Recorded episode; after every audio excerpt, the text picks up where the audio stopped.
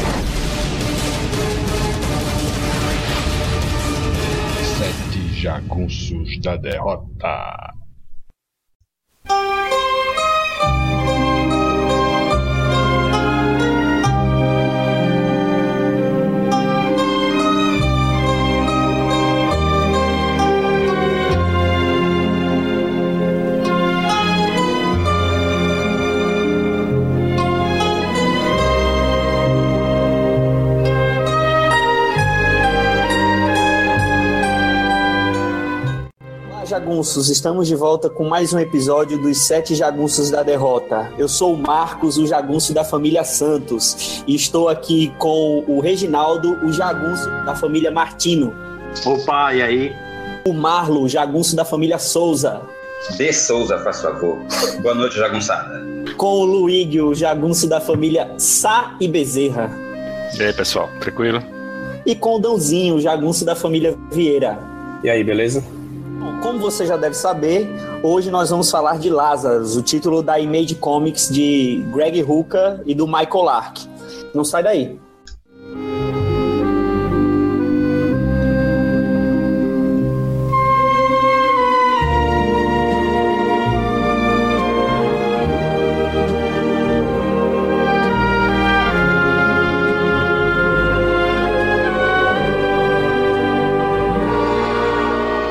Bom, nesse primeiro bloco, vamos começar avisando: esse podcast está recheado de spoilers. Então, se você ainda não leu Lazarus, vai lá, pausa esse podcast, dá uma lida nos quatro primeiros encadernados que a gente vai ficar aqui te esperando. Agora, caso você já tenha lido ou você não se importa com os spoilers, segue com a gente. Então, e começa, vamos começar aqui com o Luigi falando sobre os autores. Como foi que o, o Greg Hooker teve essa ideia dessa série, Luigi? Bom, o Greg Hooker ele fala abertamente que ele veio a imagem primeiro. Da Forever, chamava-se Endeavor, mulher ensanguentada que tinha sobrevivido a um tiroteio. Fala esse conceito para o Michael Lark, eles vamos trabalhar isso. De certa forma, ele quer um pouco além do que ele já trabalhava, uma ficção especulativa. O primeiro vem à mente dele é nenhum amigo, assim, é um profissional que ele tem o maior respeito, ele admite na sessão de cartas, olha, seria um pouco presunçoso da minha parte, mas enfim, eu tô precisando dessa ajuda e você é a pessoa mais gabaritada para esse tipo de coisa. Canta pedra para Warren Ellis, ele escreve um e-mail, Warren Ellis deixa pensar um pouco sobre isso e ele volta com a resposta, olha. Procure, pesquise células de pluripotência induzida. Esse tipo de células tronco que são modificáveis, né? podem, em apertada síntese, regenerar tecidos, órgãos, enfim. E é daí que começa tudo. Quando ele desenvolve essa ideia, Lázaro acaba sendo, na minha opinião, a magnum opus do, do Greg Hooker, o melhor trabalho dele. Mas eu acho que tudo que o Greg Hooker faz aqui em Lazarus é uma consequência de vários trabalhos. Se você nunca leu Greg Hooker na vida e lê Lazarus agora, a maior parte dos trabalhos dele são em cima de mulheres, protagonistas fortes, femininos. Listei alguns, é, como Sasha Bordeaux, que nasce nas páginas de Batman. A princípio, é uma guarda-costas de Bruce Wayne e ele revela a identidade secreta dele. Começa a ser vigilante, tem uma metamorfose dessa personagem naquele arco Bruce Wayne assassino e Bruce Wayne fugitivo Inclusive, ela segura uma barra danada quando o Bruce é solto e ela continua presa com, o cúmplice do assassinato de Vesper Chave. Essa Sasha Bordeaux, depois no Projeto Mac, começa a trabalhar no, no checkmate e depois vira a Rainha Negra do Checkmate. E aí também tem a René Montoya, que é praticamente uma personagem dele, né? Que ele, ele trabalha com, com, com ela naquela um julgamento bem, bem curioso no, no com Harvey Dent no, no Terra de Ninguém. E ele continua trabalhando com ela em, em, Gotham Central, inclusive a história é meio vida, com o caso da, da homossexualidade, ele rende um, um, um prêmio Asner esse ano, e depois ele, ele vira o questão.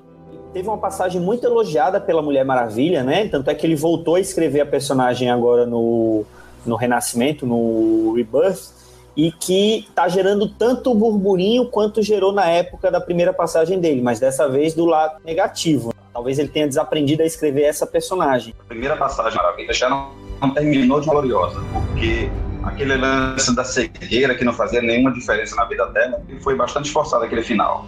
É, mas assim, a boa parte do, da passagem dele foi elogiadíssima, né?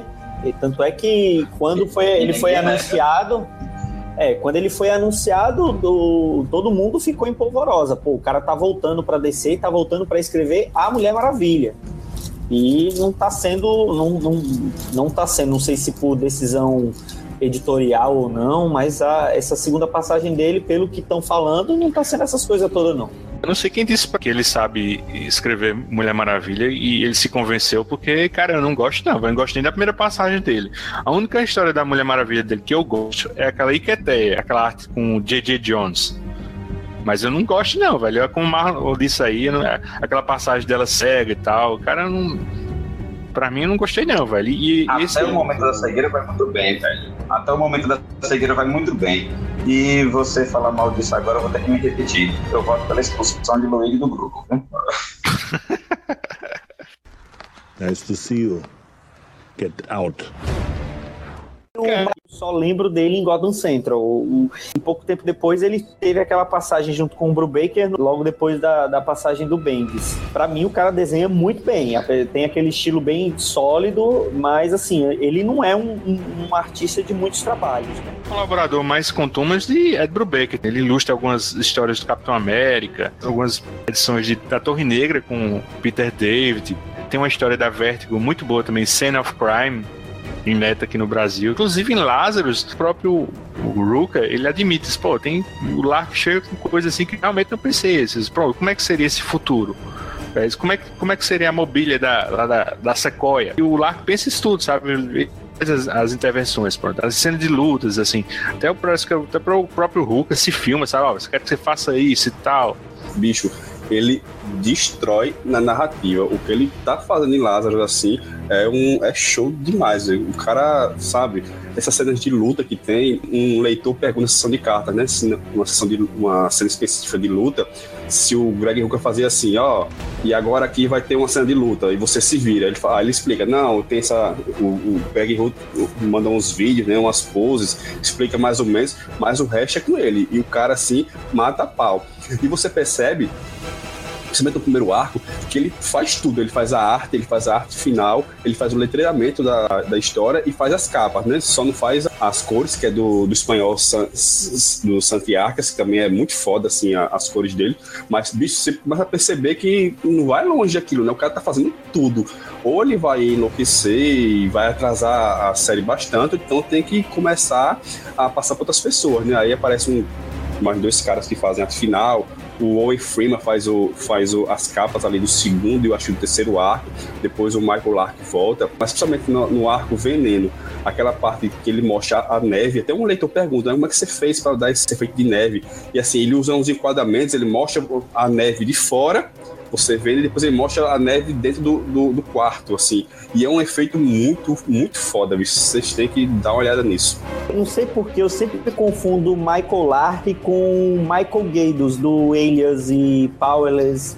Não sei porquê, eu confundo os dois. Eu tava até agora, eu fui. Eu, tanto é que era uma, da, é, uma das coisas que eu ia indicar era o, o Elias falando que era desenho do Michael Lark, e quando eu fui procurar não era dele, era do, do Michael Gades.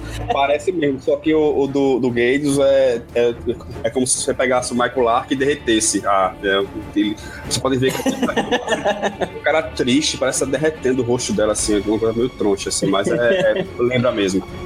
Ó, eu só queria lembrar também do, do Trautmann, né, meu? Que é o cara que faz os concepts, a, toda a parte de. a timeline é dele, o design da, das famílias, né? Do, do brasão das famílias e, e os anúncios, né? Final. Que cada família tem um anúncio da área que eles trabalham, tudo isso é o Trautmann que faz, cara, que também é assim é muito legal, né? Esses anúncios são muito bons, são muito foda esses anúncios que tem na, na, na quarta capa da, da revista, cara, é sensacional. Ele traduziu ali, né? Tem em russo, tem em português. Ele, bicho, é muito, é muito crível as propagandas. O Trotman é o colaborador antigo do, do Greg Hook. Ele trabalhou com ele no, no Checkmate, na DC. Em, acho que era 2006, se não me engano. Ele faz basicamente o quê? Ele é escritor, ele é um designer? Ele é roteirista também. Ele é roteirista. Eu acho que ele deve ser roteirista e design. Mas ele é, ele, ele, ele, é designer, né, irmão? É, designer. Mas ele também, a gente tá falando aí do Michael Lark, sim, as sequências são dele, mas eu acho que a, o concept, assim, de arma, de veículo, essas coisas, é tudo do, do Trautmann. Eu acho que ele fala isso na sessão de cartas, se eu não me engano. Tem uma passagem lá que o Ruka fala assim: olha, eu quero que você desenhe tipo o carro lá deles lá. Como é esse... Aí o Lark pergunta: como é esse carro? Ele diz, não, ele vai ser um Humvee, mas um Humvee normal é adaptado. Diz, cara, ele, ele ficava pensando além, sabe, o Lark nas conversas, sabe? Ele diz, não, você tem, é adaptado. Ele disse, adaptado como? Aí, aí, aí pronto, aí ele trabalhava nessas entrelinhas. Eu sei que a, a moto da Forever, com aquele acelerador na, na vertical, cara, é muito esquisito, né? Parece um joystick. Não sei se funcionaria, não, viu, meu? E agora que a gente já falou dos autores, vamos para o nosso segundo bloco, falando dos dois primeiros arcos, família e elevação. Não sai daí. What's the matter with you? I think your brain is going soft. From all that comedy you're playing with that young girl. Never tell anybody outside the family what you're thinking again.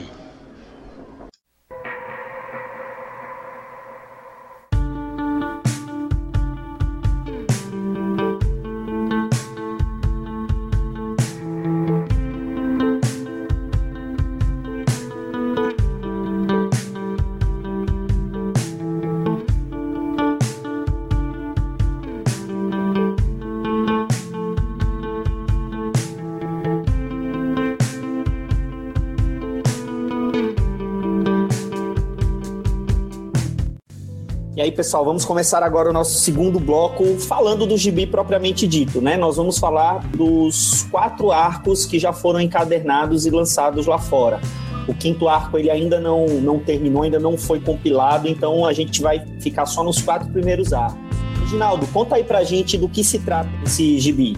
Bom, Lazarus é uma história, é uma ficção científica, né? Passado alguns anos no futuro. Parece assim bem, bem próximo da gente, assim, nada muito, muito fantasioso. É bem pé no chão, tá? É, imagino aqui, sei lá, pela, mais ou menos uns uh, 50, 60 anos no futuro, assim, um pouco mais até acho, né?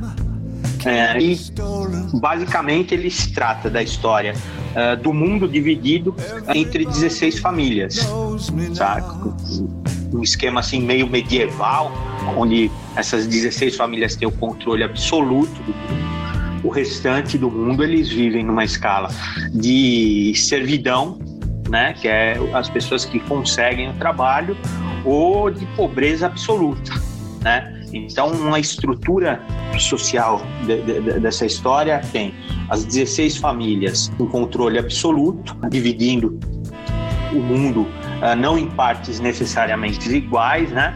E os servos, que são as pessoas que conseguem um emprego, que tem alguma especialidade, então é o médico, é o soldado, é o secretário, tá? E a grande maioria é o rejeito, pessoa que não vale nada, não serve para nada, ela sobrevive, ela não vive, né? Basicamente, a estrutura que o Ruka criou é essa, é, vamos dizer assim, é 99,9% da, população do mundo é nessas condições e 0, é uma dízima lá 0,0001% do controle absoluto de todos os meios, de toda a produção, território, controla tudo, né? Basicamente a história, o cenário é esse, né? Em cima disso, o, o primeiro número, assim, ele, ele é muito impactante, né? Ele apresenta logo de cara a personagem principal, que é a Forever, né? Ela é, ela é apresentada assim, no meio de um assalto. As pessoas estão roubando, acho que são mantimentos, se eu não me engano, e ela está observando, ela vai, ela parte para o confronto e ela toma um tiro na cabeça, né? Você pensa, pô, acabou aí, né? Uh, mas ela levanta e você, puta, é impressionante, assim, né? Porque você vê que ela, ela sobreviveu de um tiro, né? É essa imagem inicial, assim, basicamente é assim, é o ponto de partida que o Ruka começou na história, né? E a partir disso vai se desenvolvendo a história da personagem, a história do mundo em si, né? Basicamente é isso. Queria pegar duas coisas que Reginaldo falou, que é a primeira, sobre realmente esse impacto da, da primeira edição. Aquelas três, quatro primeiras páginas da primeira edição é uma coisa assim que tinha muito tempo que eu não lia nos gibis, independente de ser uma coisa, uma, uma série nova ou série já recorrente, sabe? É uma, uma, é uma pancada muito forte que você toma. Primeiro que a, cena de ação é muito bem elaborada pelo Michael Art, isso é uma ponta da série nos em todas as edições que tem uma, algum tipo de ação. E segundo, realmente esse impacto, ela tomar um tiro e você, porra, a, a, você já, já, identifica, né, que ela é a principal ali porque ela está na capa, enfim, você supõe isso, e a mulher já vai lá e, e toma um tiro daquele, cai, sabe, e como isso se desenvolve mais pra frente. E a segunda coisa é, que foi uma das, das, primeiras coisas que eu peguei assim da série, que é, é realmente o que você falou, né? É, não, aí eu vou tentar ser o, o historiador chato, né? Não uma coisa medieval, mas uma coisa feudal, a lei específica, a lei da Europa Ocidental, né? Esse mundo de Lázaro é um mundo feudal quase por excelência. Ele fala sempre isso, né? Não tem fronteiras, né? O mundo, as fronteiras acabaram como era de certa forma no começo do, do século 8, 9, 10 na Europa, né? A geografia do mundo era formada pelo ali pelo feudo, pelo aquele controle ali familiar que ia subindo em hierarquia e aumentando aquele, aquele esse poderio geográfico, né, que só vai, só vai ser modificado na formação de estados nacionais bem mais para frente.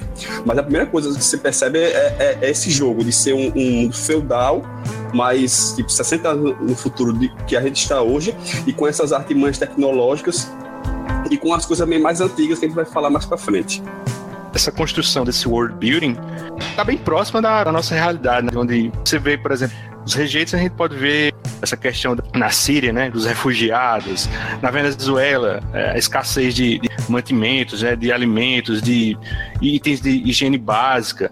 Isso em todo lugar, assim, no Haiti, né? Isso a gente vai vendo, assim, por exemplo, na seção das corporações. Um exemplo muito bom é o Debrecht, né? Eu linkei com a família de Souza, uma passagem que o, o Greg Hooker, ele, ele ilustra isso. Souza não disse, ei, eu mando no Brasil. Ele simplesmente comprava influência constantemente e se substituía pessoas onde precisava para fazer o que queria. Você sabe o que foi que eu cheguei de semelhança com Game of Thrones, cara? Até por essa coisa da divisão do mundo é, entre propriedades de famílias, né? Os reinos lá, Kingsland, Winterfell, tal e coisa. E com os polêmicos, né? Eu achei que assim, com Game of Thrones nesse aspecto aí. Mas você acha que rolou uma inspiraçãozinha aí do Ruka, Omar? Eu acredito que sim. Eu não sei, não sei nem se foi o caso de fazer homenagem. Bom, Game é, sim, é bem claro. anterior, né? Então, quer dizer, sim se for ver quem inspirou quem, né? Na sessão de carta, alguém faz essa pergunta pro Ruka e ele meio que tira de tempo, sabe? Ele fala que conhecia a obra, mas nunca leu, algo assim. Ele não. Ele meio que é tipo uma coincidência. É, eu vi também, então. Foi um leitor que ele pergunta se Joana e, e Jona, que eles têm uma relação incestuosa, se foi inspirada em, em Game of Thrones a relação do, do James lá, dos Lannister. Não, É, tem o o- brasão, tem o, tem o lema, tem, tem muita coisa parecida sim, realmente tem muita coisa parecida. Isso não dá para negar, né? Mas o- outra coisa que eu também falei, agora eu lembrei da sessão de carta, que se eu não me engano, ele fala que ele começou né, em 2013, então ele falou que em 2016 já 99% do mundo não estaria nas condições que ele está contando a história, mas que 1% deteria, seria, vamos dizer assim, essa, essas super famílias, assim, né? Numa das edições ele, ele escreve isso, agora eu não lembro, não vou conseguir lembrar, porque basicamente essa revista ela, é- é- ela é dividida em duas partes, né? Tem a história, tem a história em quadrinhos e tem depois a sessão de cartas, que é assim, é um, é um absurdo de, de, de material informativo, complementar, discussão de alto nível, informação que ele coloca, ele sempre coloca uma notícia atualizada. Então, uma dessas daí, ele se eu não me engano, é isso: é 99% da população do mundo está numa condição X e hoje 1% está nessa super condição. Né? No gibi é 0,00. É, é muito pouco, né? É até uma coisa que ele coloca meio que como introdução nos TPs gringos, né? Nos TPs lá da Image, que não tem essa sessão de carta. E pelo que vocês estão me falando, é, realmente faz falta. Eu li tudo pelos TPs gringos e tem lá a história, só tem a história. A história em si já é muito boa, mas pelo que vocês estão me falando, a discussão fica muito mais enriquecida, muito, é muito mais enriquecedora junto com a sessão de carta que o, o Hulk ele meio que complementa muito do que ele quer dizer no- nos quadrinhos, no, no- na história em si. É, é isso? Não, é isso mesmo. Eu, eu, eu tava pensando que eu, na época que eu comprava formatinho da Abril, uma das, eu, eu adorava a sessão de carta. É lógico que é, é um conceito totalmente diferente. Ele, no máximo, ali, eles anunciavam material que ia sair mais pra frente e tal. Mas eu nunca vi sessão de carta em, em quadrinho americano assim original.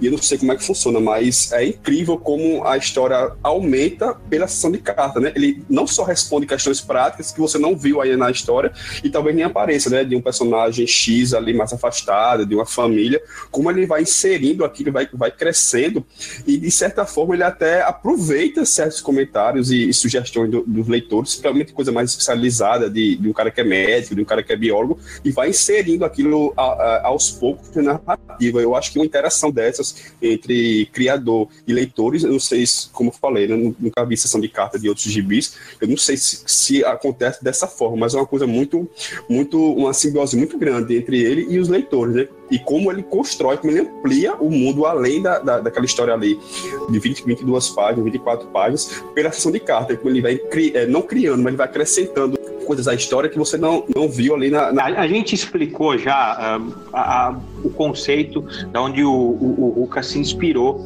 para os poderes da, da febre, né? E, e nessa, sessão de carta, realmente assim, tem uma que o médico ele fala mesmo, assim, que ela não podia perder tanto sangue e, se recuperar, que ela teria que ter, ela poderia se regenerar, mas o sangue não não funciona. É, é uma aula, cara. Assim, é, é- é impressionante a sessão de cartas. São, são duas revistas diferentes mesmo.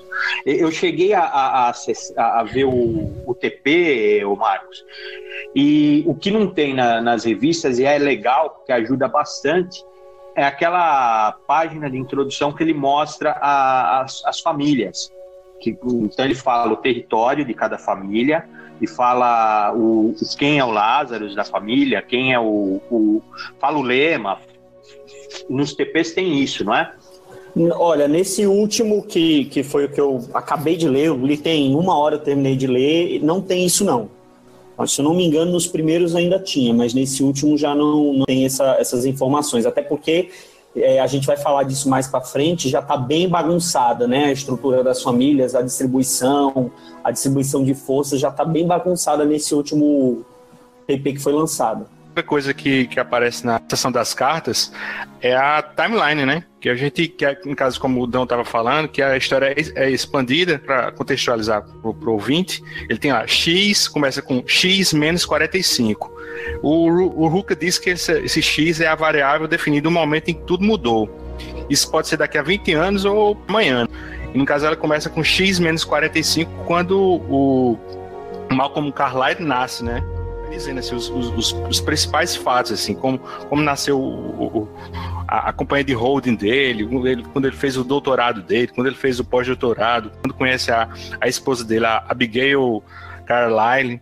E as principais fatos, por exemplo, o primeiro conflito armado dos Carlyle foi justamente com o que hoje, que a gente está lendo, que é um dos, dos principais aliados, foi com, com os Bittner, né?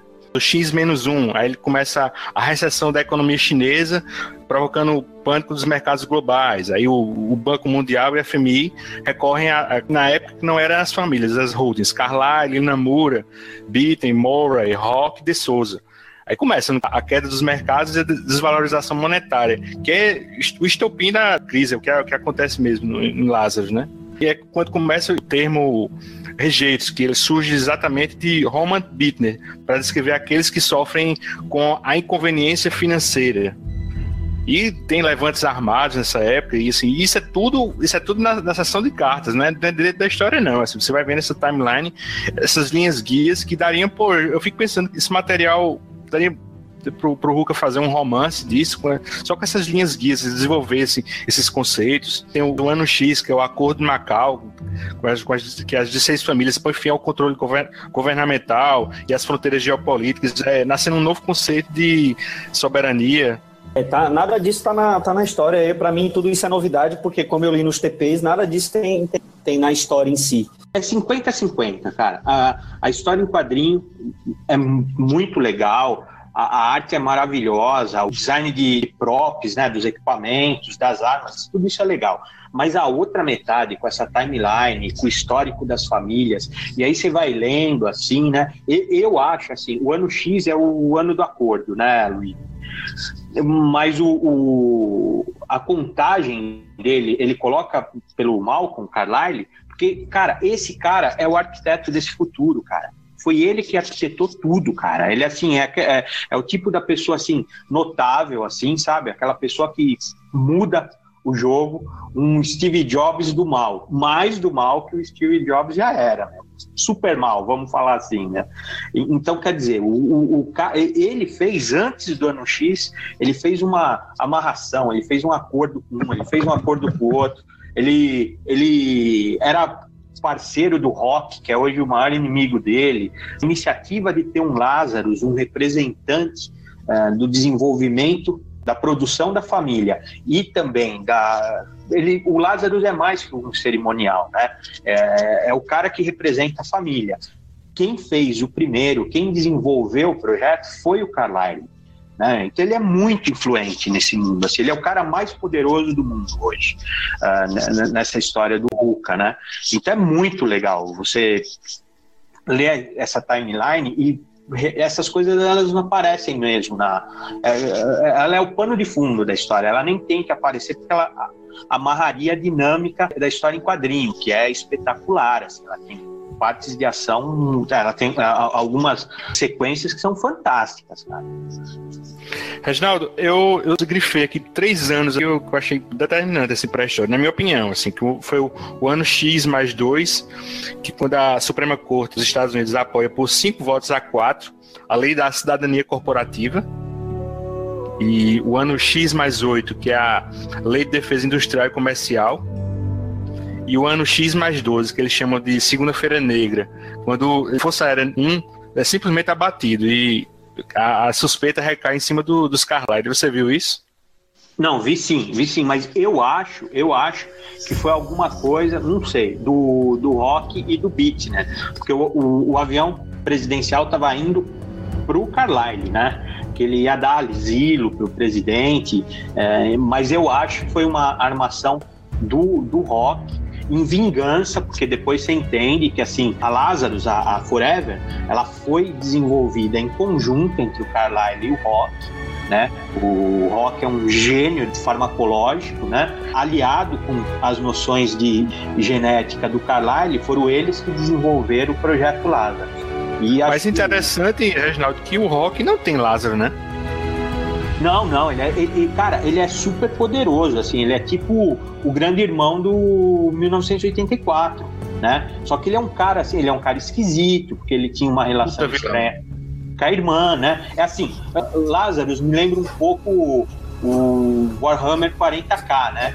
Que assim, o, o protagonista é mal e o, o, o, adversário dele é muito mais mal do que ele, assim. Então não tem nego bonzinho nessa história.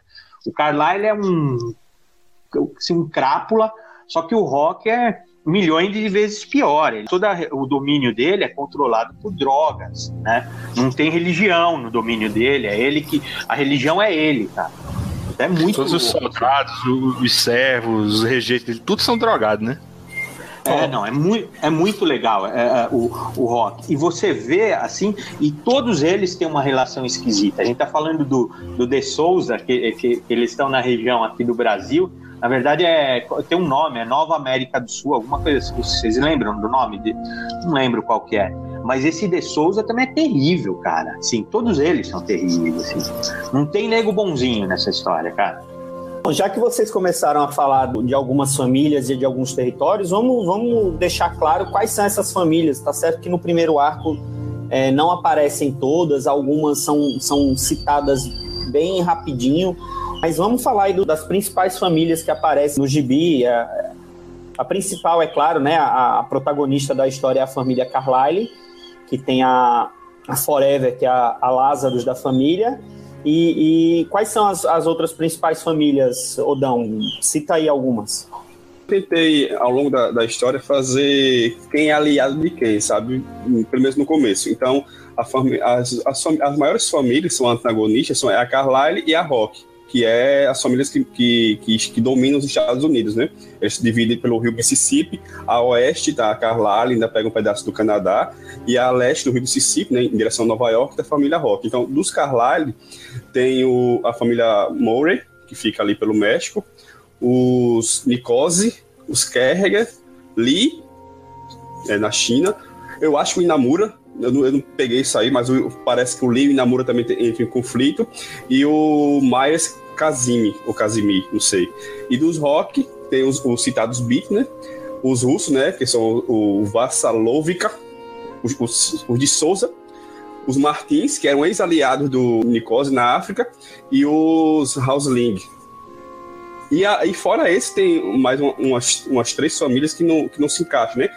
Os Armitage, que são lá do Reino Unido, o Soleri, italiano, que sumiu, que a família acabou, o, cara, o, o líder morreu e não deixou descendentes, e os Mineta, que ele só fala bem rapidamente.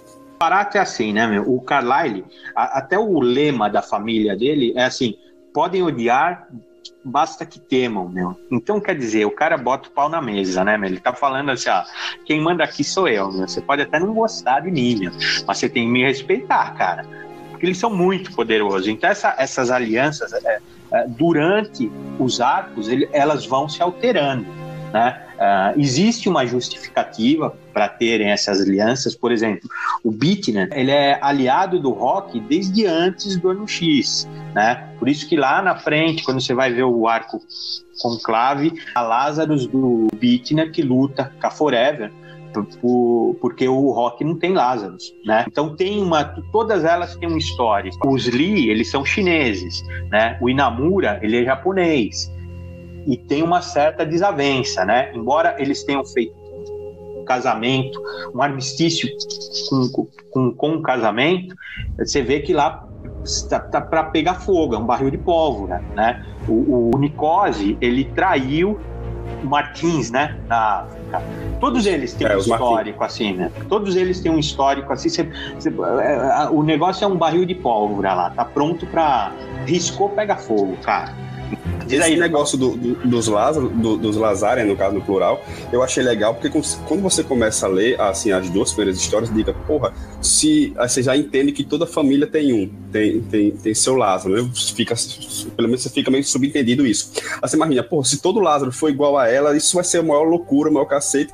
E é justamente a sessão de cartas lá, acho que na segunda, terceira edição, que o Hulk já dá logo um bagulho da fria, ó. Isso aí não é padrão, não cada família tem o seu de um jeito, tem uma habilidade específica, tem família que não tem.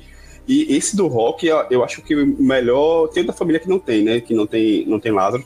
Mas a do Rock é que levanta a maior suspeita, né? Porque ele não é casado, ele não tem filho, tem aquela relação muito estranha com a irmã. Não, não explica porque ele não tem, não tem Lázaro, ter um exército poderoso na mão dele. Logo na terceira edição, que a, a Forever encontra com, com Joaquim, ele fala para ela, né? Acho que eles nos obrigam a lutar para que eles não precisem. Né? Isso mostra porque quando logo no começo da interação deles, no final da segunda edição, se não me engano, você fica claro ali que eles vão lutar, né, que eles vão, vão sair na, na tapa já imediatamente. Só que depois eles começam a conversar e, e, o Joaquim manda o exército lá da, da família Murray deixar ela em paz, deixar, tratar ela melhor, pedir desculpas. Então, eu já achava que todo Lázaro era igual, né? Aquela ninja com espada cyber, cibernética, biológica, do porrada em todo mundo. Aí eles têm uma interação totalmente diferente, você começa a perceber que tem ali, ali algo mais entre eles, né? Uma, um flerte, uma coisa nesse sentido. E aí, que vai desembocar mais lá na frente, no, no, terceiro arco, a forma como eles, eles se relacionam. Então, esse o primeiro impacto que você tem lá, lá, lá, logo no começo da relação deles dois é muito interessante. Né? Você começa aos poucos, vai entendendo qual a função deles nesse mundo. Você vê a, a Forever, ela tem as melhorias dela, né? Os aprimoramentos são biológicos, né? Ela, ela tem uma, uma espada cerimonial e é basicamente biológico o aprimoramento dela. O, o, o Lazarus da família Murray lá, ele é, ele é um ciborgue, né? O Joaquim, né? Que ela gosta, cabelinho para trás, um jeito de Latin lover, né, meu? Uh, só que o cara é um robô. É o que eu ia falar, Latin Lover total ali, só faltou o bigodinho. de camisetinha branca, regata, assim. Cabelinho é... pra trás, molhado, né? ela gostou dele. E, e, é legal, realmente, assim, uh, o que o Dão falou é verdade. E, eles são assim. Em primeiro lugar, o Lázaro, uh, ele é o representante da família. Ele é um cerimonial, ele é um porte-estandarte, vamos falar assim. Ele é tão capacitado e teve tanto investimento nele, por exemplo, no caso da Forever Carlyle, ela é a comandante do, do exército da, da família Carlyle, né? É, então, assim, é, eles são super capacitados. No final desse arco, do primeiro arco, tem a traição do irmão da Forever, né? Do, dos gêmeos, né? E eles tomam pô, um míssil na cabeça, os dois juntos, né? E o, o Lazarus Murray é, é, é impressionante, ele fica, ele ele aparece um ciborgue, você vê que ele não é igual ela, né? Ele até parece ter assim, ter medo de ter perdido a humanidade. Eu queria passar para o segundo arco, o elevação, porque é quando o Ruka realmente deixa, não deixa de lado, né, mas ele expande literalmente o, o, o mundo, né? vai ver o que é que tem além dessas famílias, né? Não é só família, riqueza, ninja, samurai cibernético, né? Tem, uma, um, tem muito mais coisa naquele mundo. Tipo, o, não, não, houve uma, uma guerra nuclear que destruiu tudo e matou 60% da população, né? Tem gente aí, tem os rejeitos, e é quando ele aproveita para falar desse pessoal, como eles vivem, né? E aí que eu acho que é quando o negócio fica bom, véio. quando ele apresenta o mundo, que você vê ali na, quando ele apresenta uma família de, ele pega uma família de rejeitos para desenvolver essa classe social, vamos dizer assim. E aí ele mostra como funciona a casa, o sistema que eles usam de, de diversão e, e, como eles podem sair daquela situação, né? Que é o que eles chamam de, de elevação. E aí o mais legal é que quando eles vão para Denver, que vai ter a seleção lá de elevação, e algum de vocês aí explicam o que é elevação, é, nesse caminho até Denver, ele mostra ali né, que você vê a galera tá indo a pé, tem gente de cavalo, tem cavalo puxando pedaço de carro, né? Então é, é outro choque que você tem. Você tem um futuro, sei lá, 30, 40 anos hum, para frente, um negócio super desenvolvido, uma família que, que não fica velha porque fez modificações genéticas, um cara que é metade humano, metade ciborgue, mas ali a pobreza ainda puxando carroça e andando a pé e a cavalo, sabe? Isso para mim é o que é o, começa o negócio ficar bom. A gente é conduzido pela história por duas famílias, no caso Solomon e os Barrett, né? A elevação é, no caso, uma chance deles se tornarem de rejeitos para servos. Eles passam por, um, por, uma série de testes e vai se adequar a alguma função dentro da família para virar servo. Essas duas famílias, elas apostam tudo nos dois filhos, no caso a Casey Solomon e o Michael Barrett. O Michael Barrett, ele é, é um, um gênio autodidata, né? Que ele na caravana ele ajuda as pessoas, né? Vira tipo um curandeiro nessa caravana. E a Casey Solomon é mais desenrolada, esperta.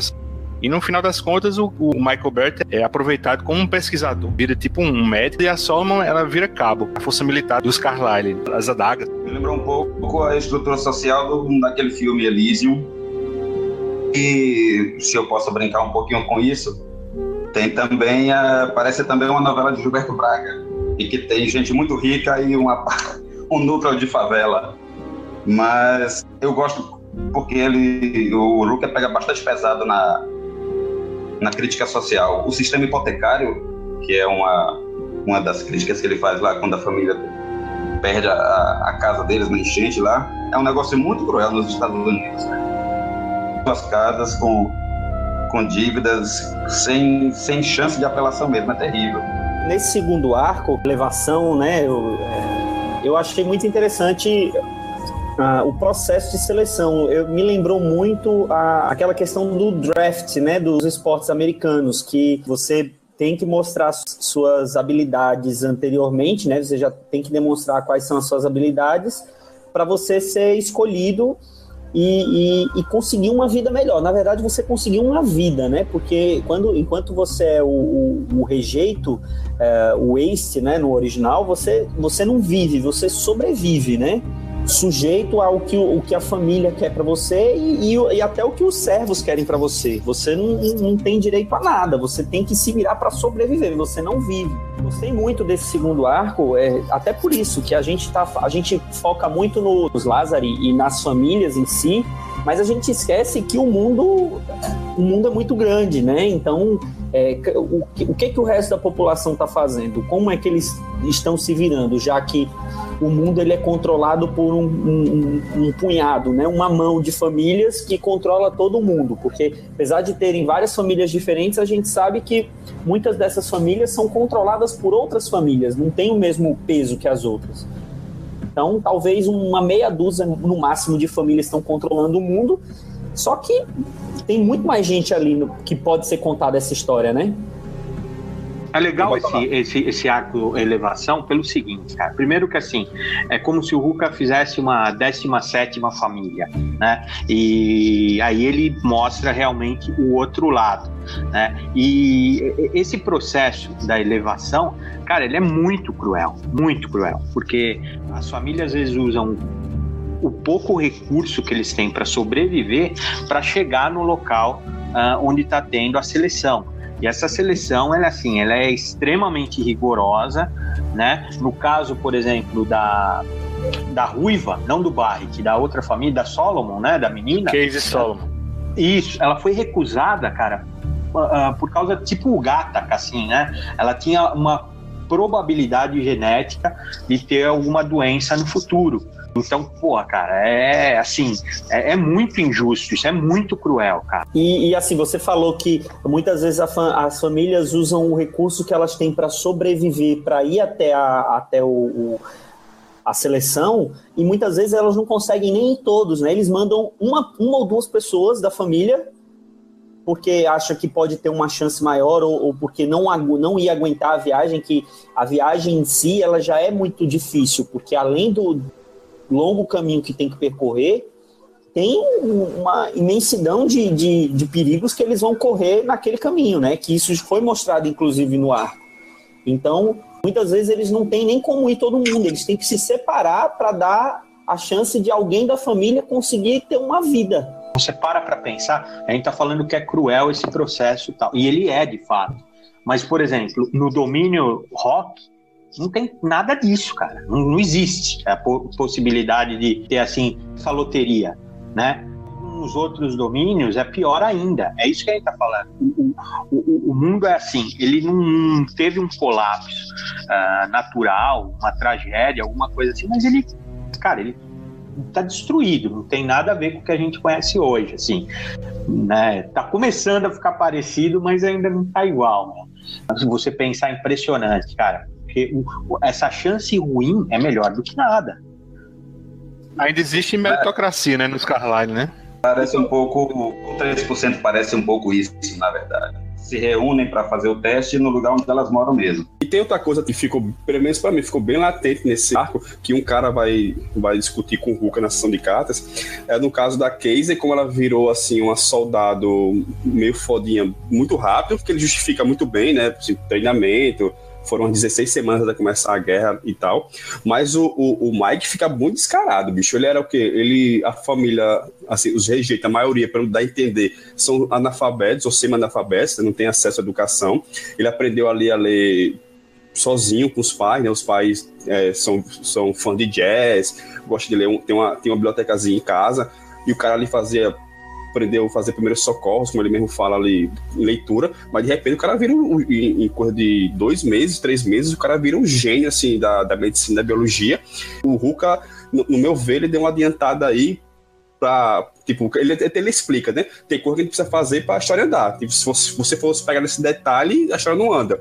Mas foi pra frente, né? Mas aí o cara foi meio babaca, né, Dãozinho, o cara da carta, né? Porque o, o, cara, pô, por mais fantástico que seja a construção de mundo do, do Uca, né? Não deixa de ser uma obra de ficção, cara. Ele vai ter que ter algumas licenças para trabalhar, cara. Essa é uma delas. Ele ainda, pô, ele dá uma, uma saída elegante, cara. Ele fala: não, realmente é que eu forcei a barra, mas é para dar continuidade à história, né? Cara, realmente, esse cara que escreveu a carta merece ficar só com 3% mesmo. My little friend! Não, ele, é, o, o, o Mário, ele não merece o Lázaro, não, meu, porque, pô, que nego chato, meu, é normal da história. O, o Reginaldo, e não sei se tu, tu lembra, mas é, toda carta que é publicada, o leitor ganha um emblema do, do, dos Carlyle, né? Pra, tipo, é, colocar na jaqueta lá e o cara, porra, acho que nesse aí ele mandou puto, viu? Acho que mandou um Carlyle, não, mandou dos rock. Acho que deve ser um. Não é um adesivo, é um. Como é que fala? Um, um bottom? Não, não, não de costurar é na, na, na, roupa, é, assim. É. Eu esqueci não, sei, não sei, também não sei dizer o que. que mas é, é um é da família Carlyle, ou, ou, ou, então é dos Adagas, né? Que é a tropa especial da, da, da Forever, né? É, pô, demais, cara. E, e eu vi esses dias eles numa comic shop com uma camiseta, cara, que são todos os Lázaros, assim, uh, alinhado. Puta, cara, que camiseta legal. Nossa. O Reginaldo, eu tava, eu tava pensando aqui, sabe? Cara, bicho, se ele licenciasse isso aí pra, pra um jogo do War, sabe? Porra, pegava assim o, o, o mapa Eu pensei no assim, War cara. também. Pensei cara, no War. Pegar dinheiro com força, viu? Licenciasse isso pro War, velho. Puta Dãozinho se emocionou agora. Com certeza. Então, cara, porque assim, eu tenho. A gente pode até falar rapidinho, mas cada um tem uma preferência por uma família, quando você começa a conhecer assim um pouco. Né? É, eu conversei com o Dãozinho essa semana que, assim, aquela família Meyer uh, é, Quasime, né? Que é, que é a família do Oriente Médio, porra, é muito legal, né, meu? Assim, a aliança de uh, judeus e palestinos e árabes, né? E eles se eles falaram uma hora, ó, nós, com essa briga nós vamos perder dinheiro, e nós dois gostamos de dinheiro. Vamos resolver isso numa, numa boa. E o que, que eles fizeram? Eles se aliaram e passaram a ter uma política de tolerância zero contra os, os radicais, né? Então, putz, cara, assim, muito legal, assim, não é uma solução, não é, é uma fantasia, de novo eu falo, é uma fantasia, mas se você imaginar, assim, puta, que legal, né, meu? Uma aliança, pai da família, né, o líder da família judeu, cedeu Meca pro, pro, pro lado árabe. Pô, isso é sensacional, cara. Fala que porque ele meio que o dinheiro não existe mais, né? Ele fala, não existe mais necessidade deles terem dinheiro, já que eles têm tudo.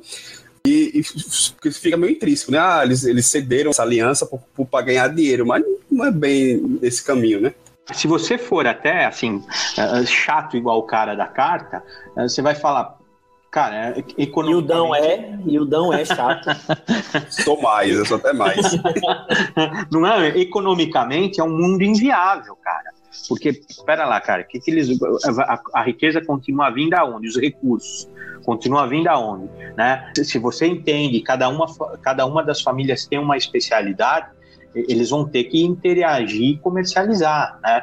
Então tem assim, se você for por friamente, se você for um for, for, for, for um economista para analisar, ele vai falar impossível vai ficar ruim, mas não vai ficar tão ruim desse jeito, né? Porque precisa, tem que ter o lado, tem que ter quem consome, cara. Se, se é, mas, acaba... mas será se a relação de comércio deles é monetária e não meio que um escambo ou, ou alguma coisa nesse sentido? Porque realmente eu, a gente lendo pelo menos, eu não sei se isso é mencionado nas cartas, mas lendo os arcos não, não parece ter um ter uma, uma moeda corrente ou alguma coisa nesse sentido. É mais realmente troca de mercadoria ou de serviço, meio que um escambo. Não, não, não, não tem.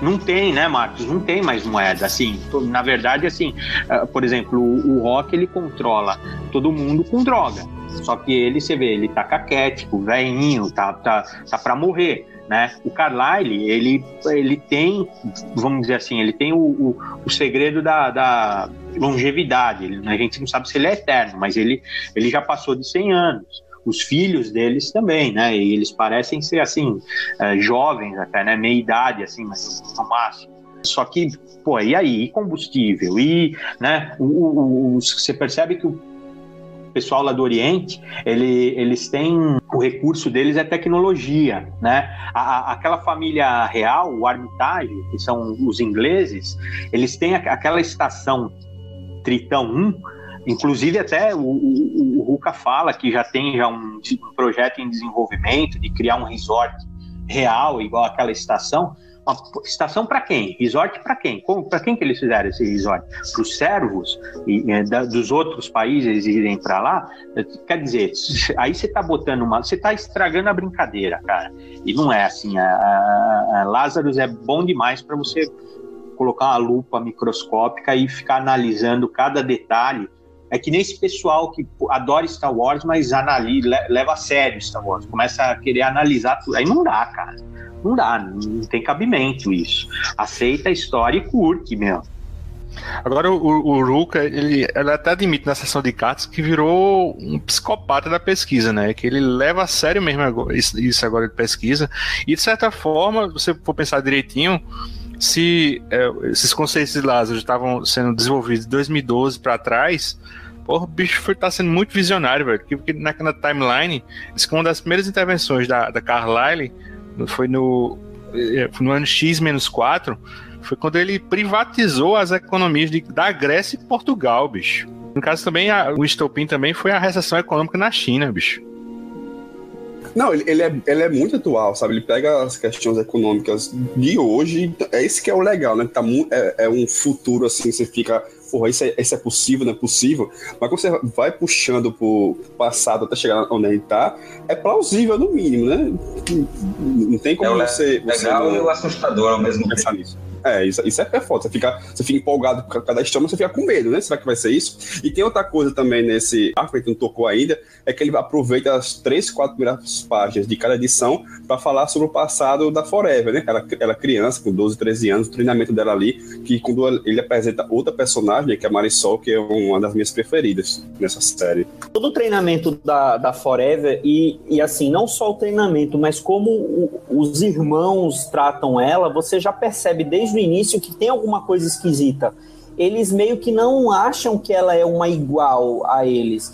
E assim, eu não, não sei se eu se os primeiros arcos eu não não eu, eu li já tem um tempinho, não lembro dos detalhes exatamente.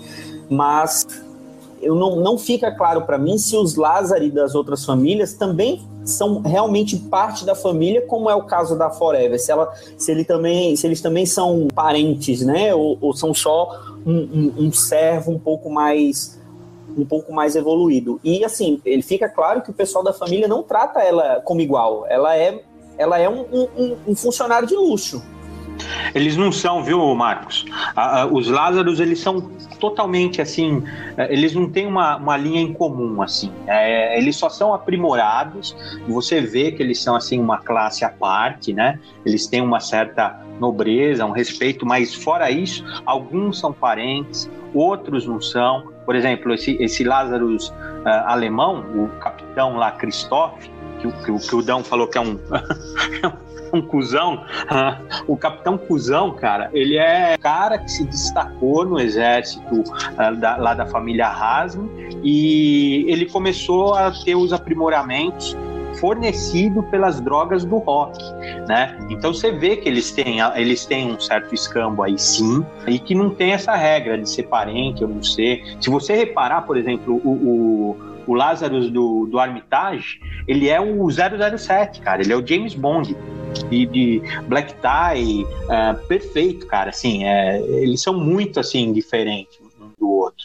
Né? Não, não, tem essa, não tem essa relação não de parentesco. É que, por exemplo, no caso do, dos Carlyle, é uma família lazarenta, né? Vamos falar assim, né? os caras são né, carne de pescoço, todos eles, a família Tro... inteira. Trocadilho infame detectado.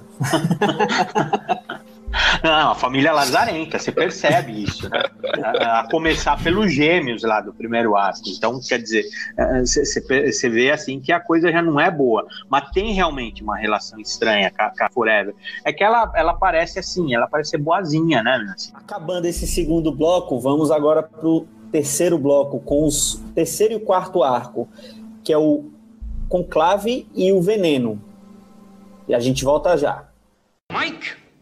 You don't come to Las Vegas and talk to a man like Mo Green like that! Fredo, you're my older brother, and I love you. But don't ever take sides with anyone against the family again. Ever.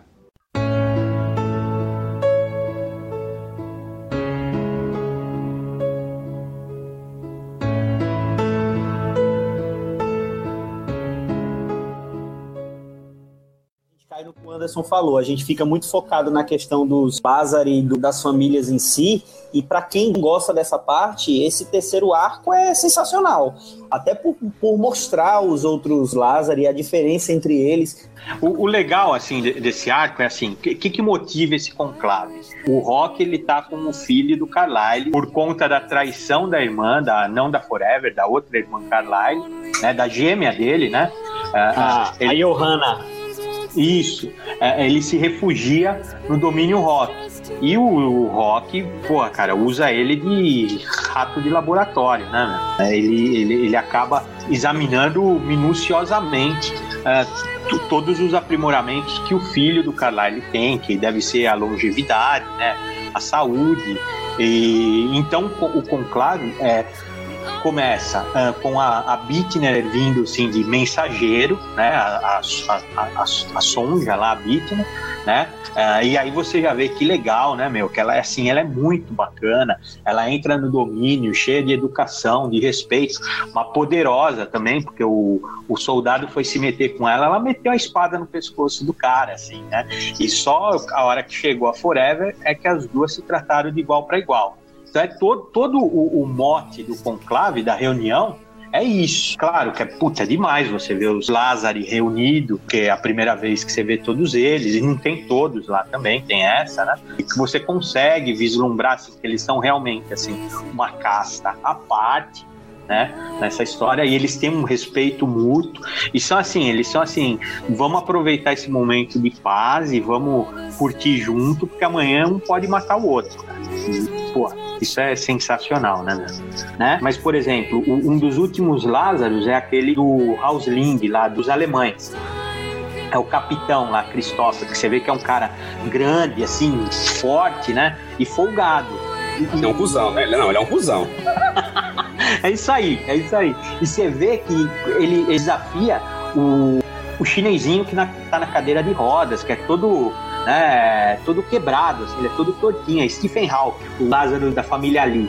E todo mundo tem medo dele, a voz dele é mecânica, se percebe assim pelo, pelo balão, né, que é quadradinha a voz, e todo mundo tem, tem medo dele, né, e ele, na palavra, ele, assim, no, diálogo, ele derruba o, o Lázaro da outra família? Eu acho que em duas páginas, numa cena única, eles ali jogando, jogando poker, que é uma, interessante como a forma. Eles, eles se percebem como um, um, um grupo superior ao resto do mundo, então o que está acontecendo lá fora, as famílias se matando, se comendo, eles, eles não estão muito interessados nisso.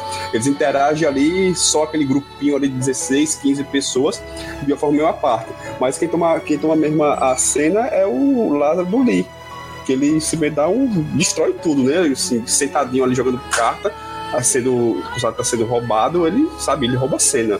E, e o Inamura não tá, né? Não, eu não lembro dele. A, a, a, bandeira dele aparece em alguma cena do arco, mas ele não aparece e quando, quando falam do Lázaro da família, lá naquele resumo que eu falei do, do TP, ele fala desconhecido. Deve ser um puta de um samurai assim, que vai aparecer e vai arrebentar, meu. Igual o Lázaro do russo, né? Lá, o Vassaloca, lá, o. é, é, os caras cagam de medo já de só falar o nome dele. né? Zimei, né? O nome dele? É, Zimei o Dragão. Né? Agora, nesse conclave, assim, acho que o Lázaro que a gente, fora a Forever, que a gente mais toma contato assim mesmo é a Sonha Bittner, né? Que vira, é, que é na verdade assim uma amiga mesmo, né? Do Forever. E isso fica bem chocante mesmo no final, quando a disputa entre Rock e, e Malcolm Carlyle se acirra e pede um duelo para resolver o, o, o, a pendenga deles lá. E como o Rock não tem um, um Lázaro, ele pode escolher entre os Lázaros que, que estão lá na, naquele, se não me engano, é um navio, né? E o Rock, pela maldade mesmo, chama a Sonha para o combate mortal com, com a Forever. E, cara, é um puta que pariu, é um, um combate fenomenal, cara. Espetacular, espetacular mesmo. A gente imaginou que seria o outro Lázaro que teria um pouquinho mais de destaque, né? Fora Forever, fora Forever de novo, era o Joaquim. E, e nesse arco no conclave a gente vê que na verdade ele, ele nem ele aparece, mas nem tanto. A, a principal ali depois da Forever é a, é a Sônia mesmo. Opa, discordo aí, nobre deputado. Concordo não, hein, meu. Ele deu uns pega na, na Forever, hein, meu. Um, participação fundamental na história. Tem uma dança lá da porra, né? Não, e depois fica suspeito deles é. terem sumido à noite, meu. Opa, uhum. pera lá. O... Sem falar no negão cheio de paixão, né? Que é o Lázaro Africano lá dos Nkosi. Solane Nkosi. É o, é o, Lázaro Negão lá da, do WhatsApp, o negão da. O Picon, né? Do WhatsApp, é isso aí. Cara, tu facilitou muito agora pra trilha. negão, cheio de paixão, querendo ganhar todas as menininhas, nem coroa ele perdoa, não. Tinha que se chamar Kid Nkose. interessante da Sonha e da Forever, como elas parecem assim fisicamente, né, sendo coisas bem diferentes, parecem coisa fisiculturista mesmo, né?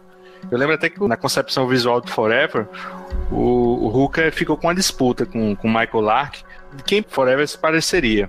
Aí no caso o, o Greg Hooker, ele disse que parecia, pareceria com a Hope Solo da seleção feminina de futebol dos Estados Unidos e o, o Michael Lark também da, da seleção, Abby Wambach né? Não, o que é legal é assim, primeiro que o Michael Lark é um puta artista, né? Assim, ele é contido, né? O cara low profile, assim, ele é contido, mas o cara domina o lápis como ninguém, né? assim. E não tem nenhuma poderosa lá, né? Nenhuma feituda, gigante, nada ostensivo, assim, né? Eu acho a, a, a Sonja um pouquinho maior que a Forever, né? A Forever parece assim, mais minhonzinho, assim, menorzinha.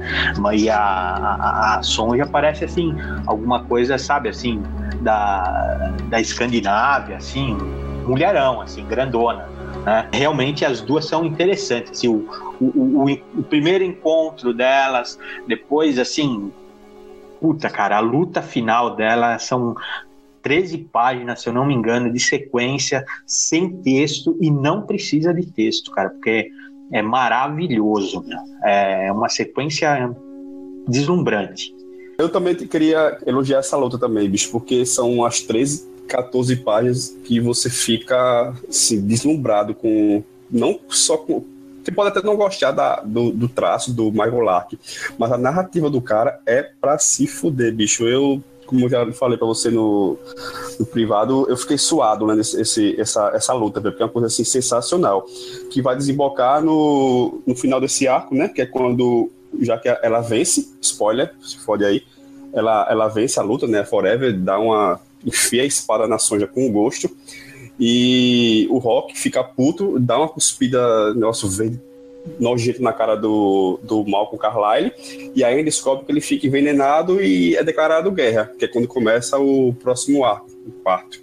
É, nesse arco é, a, a guerra estourou, né, de vez, a, a, já tá aquela disputa de território aberta entre os Carlyle e o Rock, e a gente conhece um pouquinho mais até do destino do, do pessoal lá do, do, do arco elevação, né, do Michael e da Red, né, da Ruiva, e a gente sabe como é que eles estão lidando com a nova condição de vida deles. E, e, e, e, a gente conhece um pouquinho mais sobre a história, quer dizer, não sobre a história, sobre a condição da Forever. Na verdade, a gente não conhece porra nenhuma, a gente tem um gancho final do arco que deixa todo mundo com, com o cu na mão, né? Com, com o que acontece ali. A guerra está declarada e, pelo, pela falta da liderança do, do Malcolm Carlyle, que quem assumiu a quem assumiu a família foi o Steven, né, o filho mais velho dele. Só que ele não tem o mesmo pulso para liderar que o pai que o pai tinha e eles não estão conseguindo curar o pai. Ele está cada vez aprofundando mais no como e eles não sabem mais o que fazer. O desenvolvimento que o, que o Greg Hooker dá na trama nesse, nesse arco é muito interessante e assim começa a ter ação desenfreada. Já, já tinha ação, principalmente no, no arco do Conclave, já teve, já teve luta, já teve ação, mas é, as batalhas que tem nesse arco em si, toda aquela estratégia militar que a Forever se envolve, aquilo, aquilo é muito legal, deixa a história em si muito interessante. Eu acho que o ponto principal dessa história, talvez não seja nem isso, Marcos. Eu acho que é quando a, fica tipo uma, uma linha narrativa, tipo um flashback dela no passado e ela no presente, né? Fica e você fica com aquela, com aquela impressão que é um flashback, né? Ela, ela pequena, sendo treinada, né? E no final das contas não é isso não, cara. É uma surpresa, pô, é um plot twist danado. Você descobre que essa pequena não é o passado de Forever. É exatamente o presente, porque está sendo um outro Forever tá, já está sendo treinada, produzida com, com, os mesmos princípios da, da Forever, para uma eventualidade de, dessa Forever ser morta, acontecer alguma coisa com ela, né? E você descobre que existe tipo uma linha de produção para isso, né? Pois é, levanta essa questão. Se ela, se aquela Forever que a gente está vendo lutando e participando, se aquela é a primeira. E assim, pelo que a gente viu, não é. Né? Pelo que dá a entender, não é a primeira. E também questiona até onde vai, que ele fala, o Greg Romero deixa claro que tipo, eles andam com espada que para matar um você tem que picotar ele todinho, arrancar a cabeça. Então se levanta a questão de até onde vai essa vida dela, né? Porque ela aparece ali meio imortal, se recupera, assim, meio amputado e tudo mais. Mas você fica, você tem uma, uma, certa linha de produção ali que ele vai preparando a, aquela várias forever ali para ser utilizado, né? Então até onde vai essa força dela, né? essa escolha de cura dela e eu já viajei em outras partes pensando questão de memória, sabe? Se, se aproveita a memória da antiga experiência de luta, porque já que ela é treinada pela mesma pessoa, né? As duas são treinadas pela, pela Marisol, você sabe como, como isso vai se desenvolver na frente. Mas eu tive a impressão que a Marisol não sabia ela tava meio que. que... Não, ela, ela, ela que procura, ela que vai atrás lá do, do, do, do James, né? O cientista James, se não me engano, vai atrás dele querendo saber onde ela está, porque ela não encontra a menina. Aí a menina aparece lá com a sonja sem querer. Eu acho que ela sabe, sim. É, ela, é só ela, e no caso ali, parece que tem não, só ela. É verdade, é, é eu, eu, confundi. No final da, da história eu achava que era Marisol que encontrava a menina, mas é a Sônia. A Sônia ela, é, tá, Sônia, ela tá meio tá que. Tá meio, tá, é, tá meio perdida, tá treinando e, e, é a Sônia que encontra a menina. Ela tá se recuperando lá do, do, da, da facada que ela levou da, da Forever na luta no arco anterior. Ela tá se tirando aqueles remédios que tinham nela. E aí ela fica ali fazendo um treinamentozinho mais leve e a Forever pequenininha aparece lá do nada. E é o fechamento ideal assim do arco e aparentemente fazendo o mesmo tratamento que a, que a família Carlyle fazia com a, com a Forever, né? no começo eu não entendi direito, mas depois eu peguei a simulação de carta, né? Que ele dá a entender que a família tipo, tem uma longevidade maior que o normal, né? Tem, tipo, o, o Malco fala pro, acho, um dos filhos dele, ah, você já tem 60 anos e tá desse jeito ainda. Então já tá largando as pessoas que têm esse direito, né? Além do, dos, dos cinco da família, menos a esposa, que é outro mistério, que a gente não sabe ainda, né? Eu achei no começo que ela tava morta, agora parece que ela tá doente, mas agora não apareceu ainda, não sabe o motivo. Talvez tenha a ver com, com a Forever, que sabe ainda.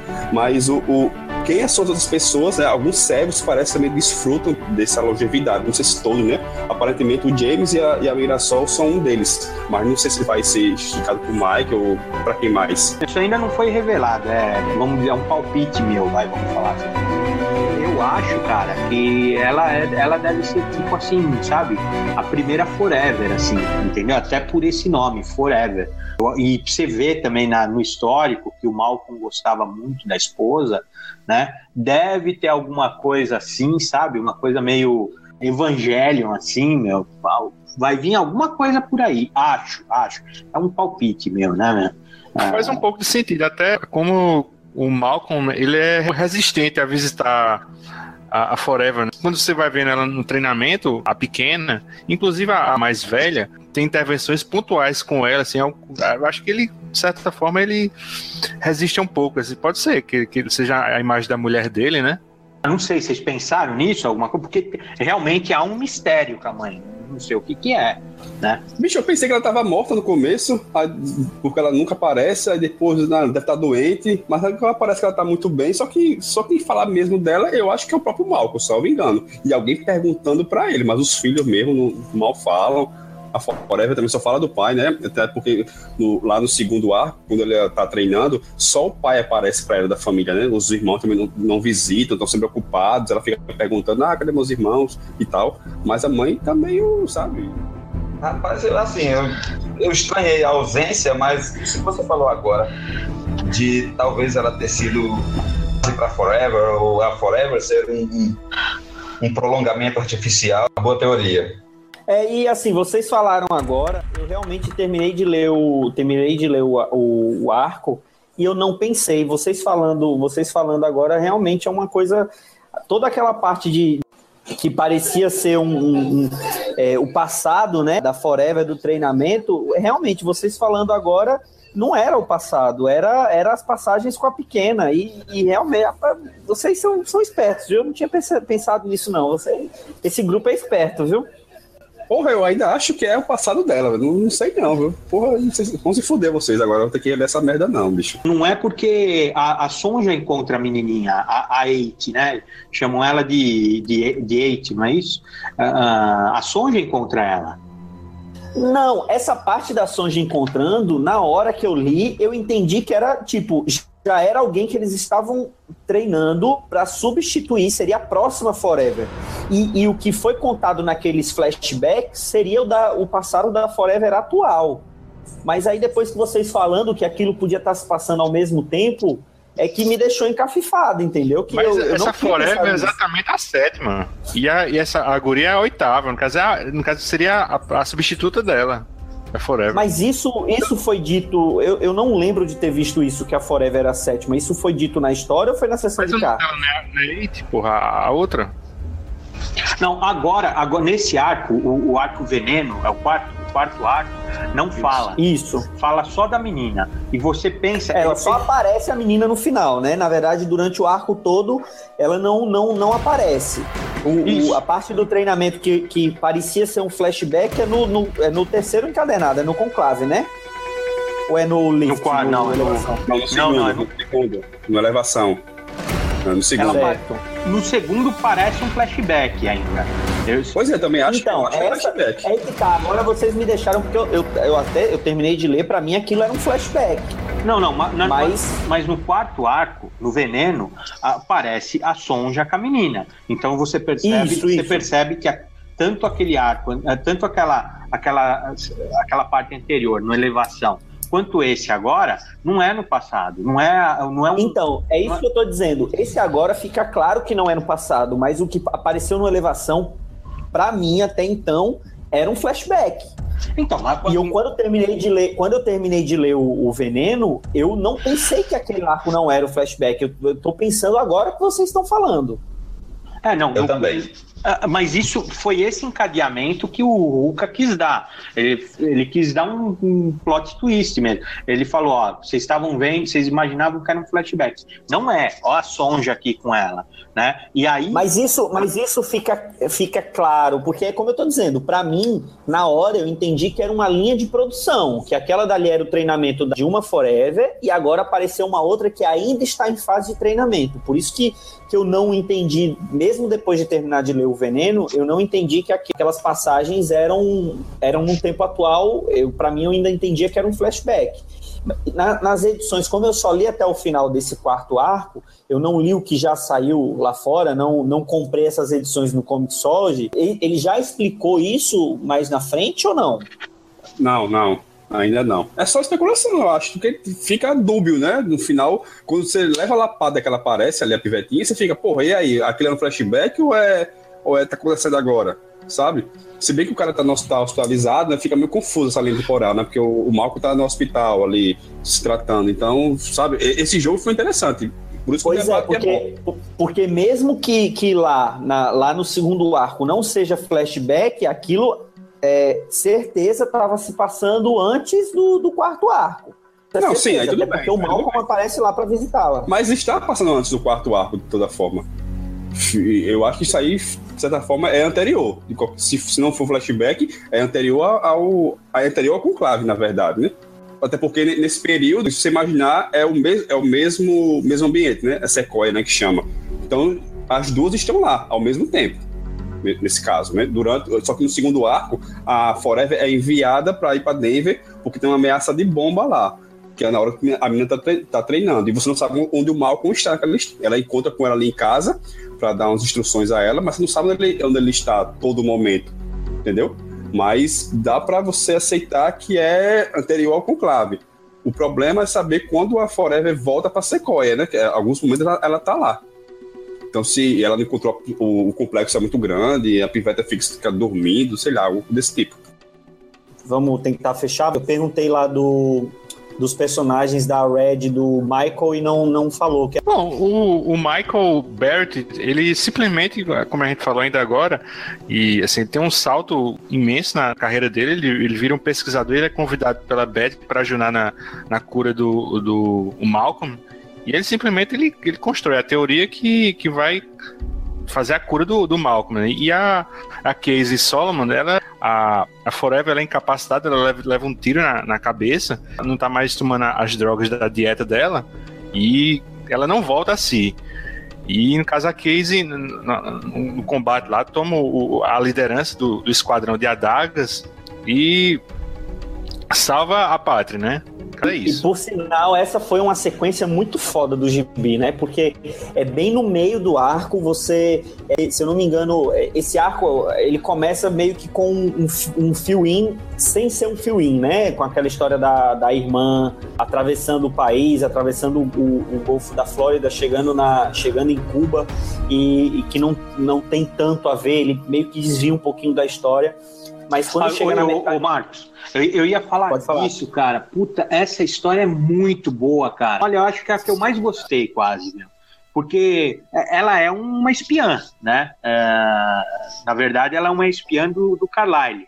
Né? É, e é uma função que elas fazem em troca. Na verdade, ela, por exemplo, ela acredita realmente na vocação dela de ser freira, só que para ela ser de- exercer essa função, ela presta serviços de espionagem para o Carlyle. Né? Então, a, a- toda a história é em cima de uma tipo de gripe que o Rock está desenvolvendo para a guerra contra os Carlyle e é ela que vai investigar isso, cara. E puta, é muito legal porque ela acaba contraindo a, a, a doença, lá, o vírus, e ela leva de volta. Ela é o portador. Hospedeira. assim. Isso, cara. Putz, que história legal, meu. Nossa, Cara, adorei, e o, meu. e o Trautmann que é o ma- maior método dessa história, né? Que você vê aqueles infográficos. A... Cara, é uma narrativa bem experimental, bicho, assim. E não, não é uma leitura fácil, não, cara. Você tem que prestar muita atenção naquelas informações, naquele. Ela reportando, ela- aquela comunicação dela lá. A história tá lá naquela comunicação dela o tempo todo. Cara, a- além de não ser uma leitura fácil, a porcaria da fonte que eles usaram na, na edição no TPB, cara, é aquela imitando letra de letra cursiva, bicho, aquilo. Eu já não sou essas coisas todas em inglês e tentando ler aquilo, cara, eu vou lhe dizer que Na digital tá assim também. talvez Na digital, na digital tá assim também. É, é, é Pô, mas complicado, pelo né? menos tá em português, pelo menos tá em português. Então, mas, mas, tem como essa parte aí. Ô, pirateiro safado. que isso? Dizem que não existem mais piratas. Besteira. Eles podem não ter mais papagaio. Mas eles ainda têm ousadia. Não façam isso, crianças. É isso. Eita, pô. Tem o segredo.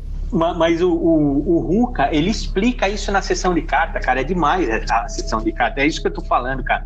Porque ele fala, não, eu quis dificultar mesmo, eu quis que fosse. É, é, é o, é o Ruka ou é o Trout? Acho que é o Trout que fala, né?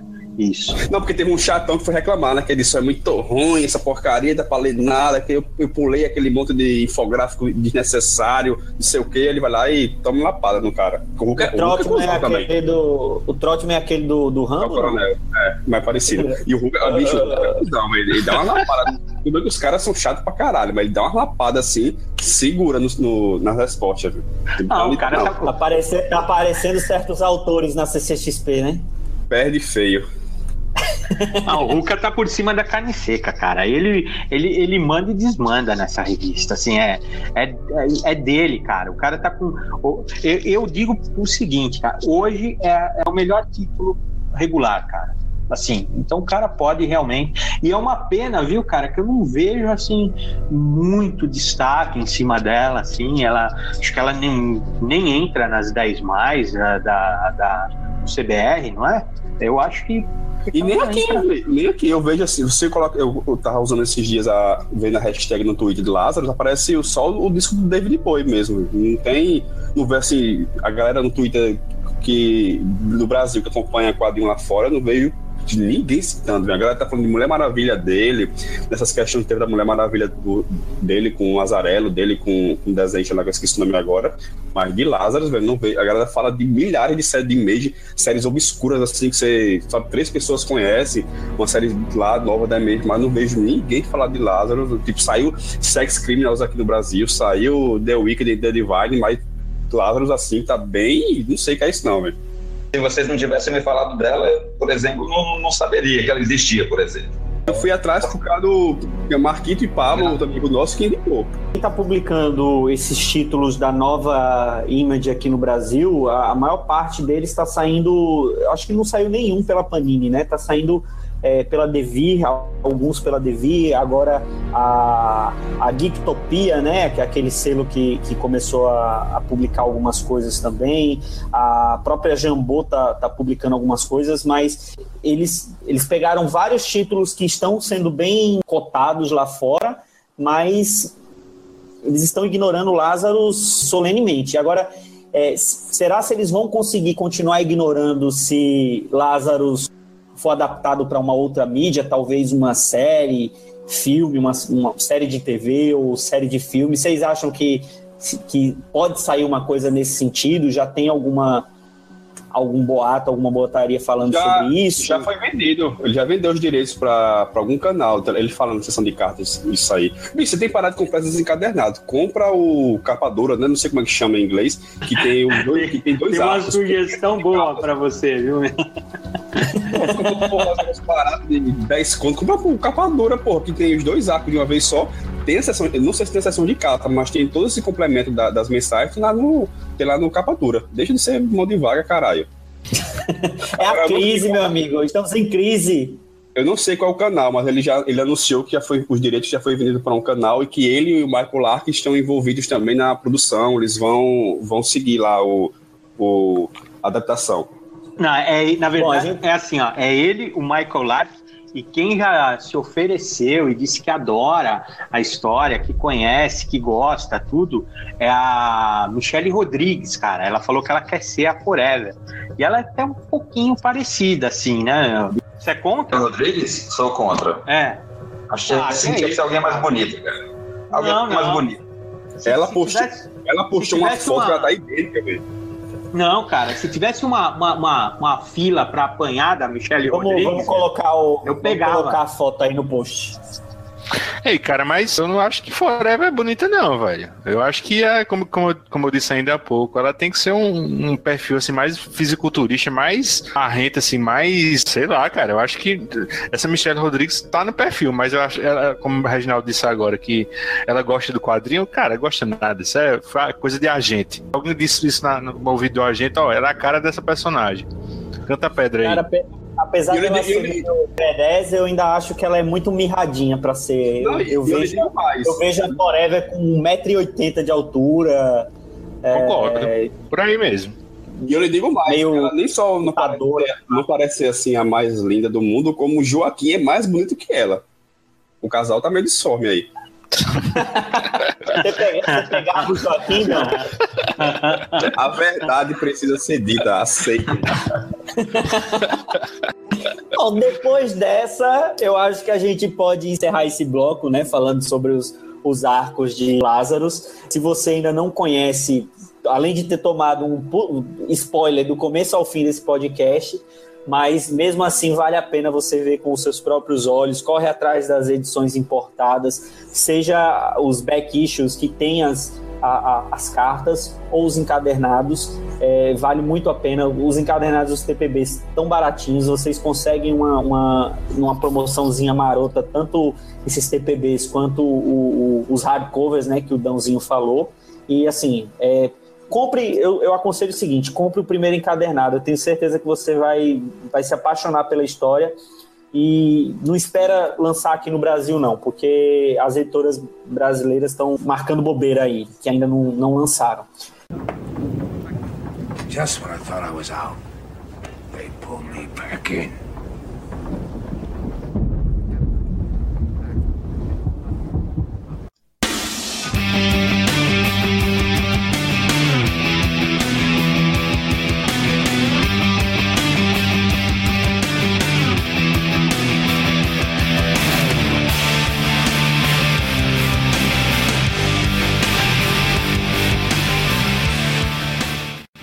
E agora no quarto bloco, quarto e último bloco, vamos falar das nossas indicações, né? Obviamente a gente já falou tanto do, de Lázaros que é, chover numa olhada indicar a revista, né? A principal indicação é alguma editora brasileira, seja Panini, seja a Devir, mesmo que você vai ficar sem um rim, ou a Mitos, que você vai ficar sem os dois rins, tem que publicar essa história no Brasil, vale muito a pena e eles realmente estão marcando bobeira. Mas vamos com as outras indicações. Vamos começar com você, Dãozinho. Quais são suas indicações hoje? Bicho, eu tenho algumas indicações aqui bem variadas. Primeiro eu tenho um filme para indicar, três filmes.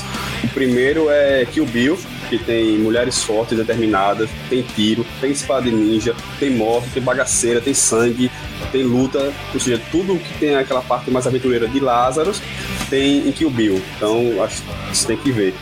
O segundo filme, O Incrível Exército de Branca Leone, que pra mim é o melhor filme que tem sobre a Idade Média. Esqueça o negócio de Nome da Rosa. Esse filme é muito foda, muito foda mesmo. Só de lembrar eu tô rindo. Pois é, é sensacional. Vocês têm que ver esse filme, que é a melhor retrato da Idade Média que existe. E o terceiro é Rambo 2, porque você pode ver um Trautmann que vale fazendo o que ele sabe fazer de melhor, né? Acho que não tem. Bom, e no mundo dos gibis eu queria reforçar que você leia Lázaro de alguma forma que você não vai perder sua viagem. Bom, eu tenho três indicações também de gibi. Tem algum aí, tem algum aí pra tocar um? Dessa vez não, eu vou... fui repreendido da outra vez. Eu... E de gibis eu tenho três indicações. O problema é que eu as três eu li há muito tempo, não achei pra reler e não lembro de porra nenhuma, mas vai assim mesmo. A primeira é Batman Nove Vidas, que é um Elseworld escrito pelo Jim Morter e é desenhada pelo Michael que saiu aqui pela Mitos. Bicho, eu não lembro de porra nenhuma dessa história. Mas eu lembro que eu adoro ela, então foda-se a, a viagem aí, mas vale a pena você ir atrás de, desse, dessa É melhor história. não reler, né? Vai que você descobre que não presta. Não, mas eu gostava demais, não é possível que essa história seja ruim. E o que eu achei tá lá em casa, tá lá em Marcel, na casa dos meus pais, depois eu pego pra ler. A segunda é uma mini, minissérie em quatro partes da Vertigo Noventista, que saiu aqui no Brasil em duas partes quinzenal, pela Abril. Ela lá fora saiu entre setembro e dezembro de 96, e aqui saiu em setembro de 98, que é A Mão Invisível. Que é uma história bem do, do roteiro de um tal de Tério Laban, que eu não faço a menor ideia de quem seja, e desenhos de um tal de Ilaia, que também não faço a menor ideia de quem seja. É uma história que tem coisa de economia, assim, a narrativa é bem. Sabe, tem horas que você fica meio agoniado, que é meio fraco.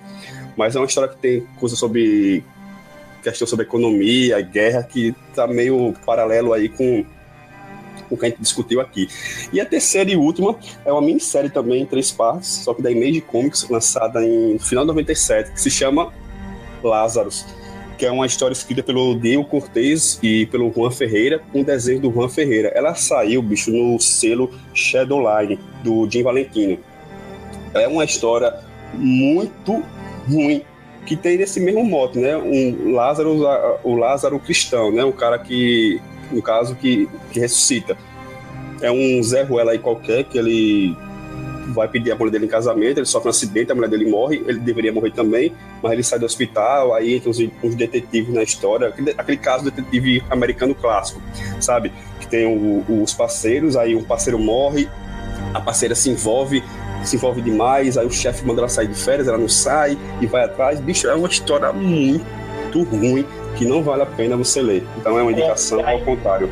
Aí esse daí, se você não teve a coragem do Dãozinho de ler essa história, você pode ir lá no Gibi Ruim, ler o review que ele escreveu, que das duas uma. Eu já eu li, deu vontade de ler, mas ele disse que com isso ele falhou no, no objetivo do post dele. Falhei miseravelmente, bicho. Eu passei, sei lá, duas páginas do nome de mim, o cara fica com vontade de ler a porra do negócio. Não leia não, e os desenhos são muito ruins também. É uma merda, mano.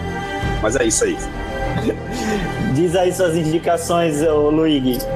Dois livros do, de Star Wars que escritos pelo Greg Hooker recentemente são do novo canon de Star Wars, que é Star Wars A Missão do Contrabandista com, com Han Solo e Star Wars Antes do Despertar, que é tipo um prelúdio do Despertar da Força. Que é com, com o Finn, com a Rey e com o Poe. Um detalhe, o do, do Finn é justamente na, na academia, no treinamento, inclusive com aquele cara que chama ele traidor. O outro título do Greg Hooker, Whiteout, Morte no Gelo e o Whiteout, Ponto de Fuga. São histórias ambientadas no Polo Sul, de assassinato. Cara, é muito bom aquilo. E também com, com personagem feminino, no caso aqui é a Carrie Estético. Não tem nada a ver com o filme, o filme é uma droga, horrível.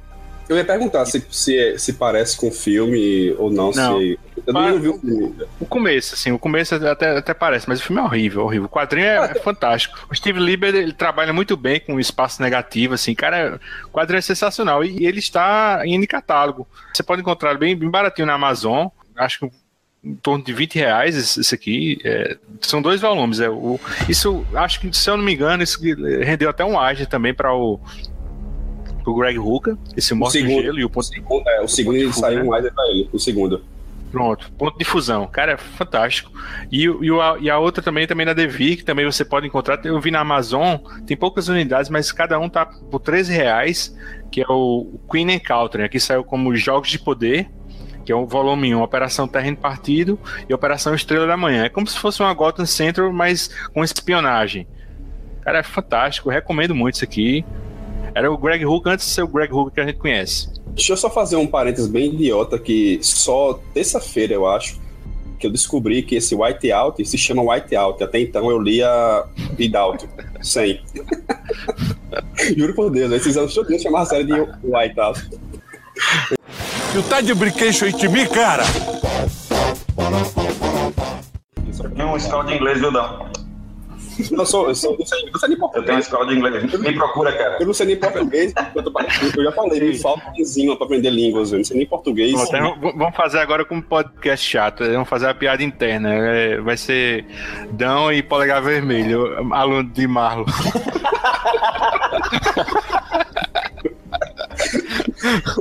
Não, aquele, é- aquele, pelo que o Marco falou, aquele é, um- é um capeta em forma de guri, velho. Figuraça. Marlon, emenda aí com as suas indicações. Bom, minhas duas indicações são também obras do Greg Rucka. A primeira é um quadrinho. Ele pegou o segundo volume de Checkmate. O Checkmate era uma agência de operativos, de operações ilegais. No segundo volume, o Checkmate virou uma agência subordinada à ONU, uma agência de intervenção subordinada à ONU, que reúne duas coisas que o Greg Rucka sabe fazer muito bem, que é a espionagem e o jogo político. Novos usos muito interessantes para personagens como o Lanterna Verde da, da Sociedade da Justiça, o Senhor Incrível, a própria Sacha Bordeaux. E transformou o gibi numa coisa muito boa de ler, com desenhos muito bons do Jesus Saiz. Eu recomendo altamente. Saiu aqui no Brasil por volta de 2006, 2007. E a segunda é um livro dele chamado A Queima-Roupa, numa sequência que traz uma obsessão do Greg na- nas obras dele, que é o detalhamento do treinamento exaustivo de um espião, de um super espião, um super soldado, seja o que for. O Atticus Kodiak come na mão da, da, da drama, da, da, da super espiã drama, e o treinamento dele tem uma sequência. Recomendo muito esse livro. Vamos agora para as indicações suas, Reginaldo. Manda aí. Bom, eu vou indicar um filme e um livro. Vamos dizer assim, as primeiras notícias de Lázaro, Ruca falava que era uma mistura de Poderoso Chefão com Filhos da Esperança. E é isso daí que eu queria indicar, porque uh, uh, Poderoso Chefão, filme, você tem obrigação de ver, não se indica. Né? Mas o livro do Mário Puzo, O Poderoso Chefão, é muito legal, cara. E é relativamente diferente é, do, do filme, do primeiro filme, né? Ele condensa o primeiro e o segundo, mais ou menos, e tem alguns outros desenvolvimentos de personagem diferente do filme. E é bem legal, cara. É muito bom mesmo, assim. Vale a pena ler o livro e o filme realmente não se indica. Você tem obrigação de ver. Você não indica ninguém. Você não fala para ninguém, ó, minha dica é que você escove os dentes de manhã. É obrigação você fazer isso. Você tem que ter obrigação também de assistir o Poderoso Chefão, né? Se bobear, você não escova os dentes, mas assiste o Poderoso Chefão, cara. Se você não sair de casa, por exemplo, tá? É, é, minha, minha segunda minha, segunda dica é, já é o filme, Filho da, o filho da Esperança. né? filho, filho da Esperança. Né? Pô, é um filmaço, bem legal. Esse sim tem realmente. Eu consigo ver mais a ver cara, com o que o Ruka desenvolveu depois em Lázaros, né? E, puta, acho um filmaço, cara. É assim, é, tem uma sequência de. Puta, muito legal. Vale a pena ver, não vou falar muito dele, não. Pega pra ver, é filme escondido, assim, difícil de achar. Não tem na Netflix, mas dá seus pulos. Tá? É um filme. é, eu só queria reforçar que é um filmaço e tem uma cena do Alfred dando um peido, né? Puxa o dedo, né? Puxa aqui, puxa aqui. Mas é aquela, aquela cena do desfecho lá, velho. Cara, bichão. Eu Bicho, assisti, aquele no, é foda, eu assisti aquele no cinema, meu amigo. É muito O cara foda fica isso. tenso demais, bicho. Puta que pariu, velho. Fosse com o Aron, né? O, o diretor? É aquele de gravidade, é né? Gravidade, isso, esse mesmo. Cara, E eu eu gosto pra falar- caramba do filme dele, velho. Eu vou falar aqui uma coisa correndo o risco de ser expulso do grupo e do podcast que eu nunca assisti. Não, nem fala. Poderoso Chefão. Não, não, pelo amor de Deus, bicho. Se preocupa não, assisti. Marcos, que eu corto na edição. Nem, nem escova o dedo quando vê isso também. É, no- gente. faz, faz o seguinte, Marcos, no, no sábado, se a sua mulher for passear, meu, não escova os dentes e assiste o Poderoso Chefão. Bom, dito isso, eu vou com as minhas indicações de hoje.